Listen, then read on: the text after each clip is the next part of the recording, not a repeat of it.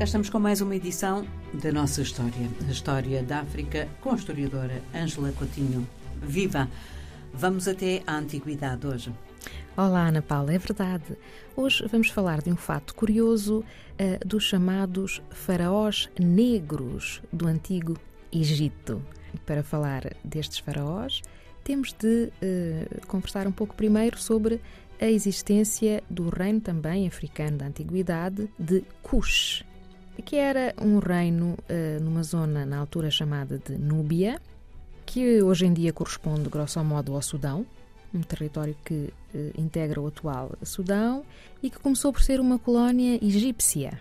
Ora, uh, este povo de Cush, que era considerado um povo negro, portanto, de pele, o tom de pele bastante escuro, não é?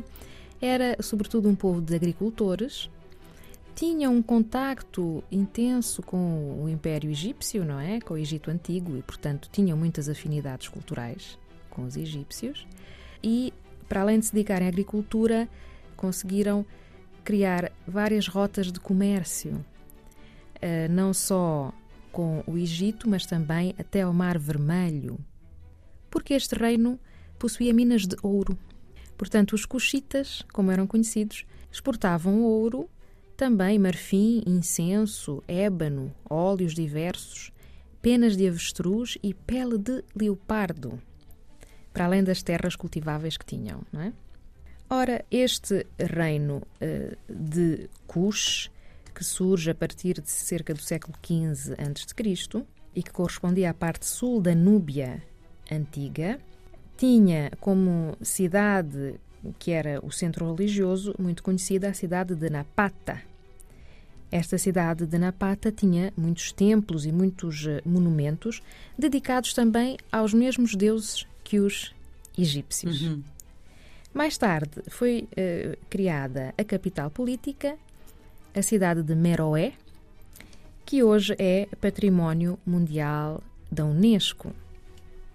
Uma outra curiosidade em relação ao reino de Cush é que teve várias rainhas que eram chamadas de rainhas-mães ou candaces.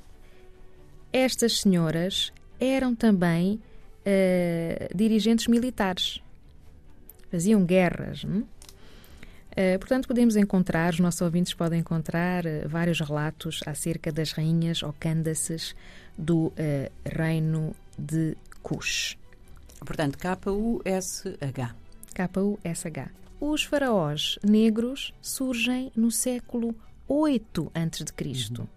quando, durante apenas algumas décadas, o reino de Cush conseguiu dominar o antigo Egito. Uh, e, portanto, não foram muitos, porque isto durou algumas décadas. Uh, foram depois, no século seguinte, expulsos pelos assírios, um povo do Médio Oriente, não é? do Próximo Oriente, mas ficou assim a marca, uh, no século 8 a.C., da presença destes faraós negros, no antigo Egito. O reino de Cus depois desapareceu por volta de 350 depois de Cristo. Durou mais de mil anos, é? Uh, e foi dominado por um outro reino africano conhecido, o reino de Aksum, do qual poderemos falar noutra ocasião. Uma das próximas semanas. Uhum. Obrigada, Angela. Obrigada.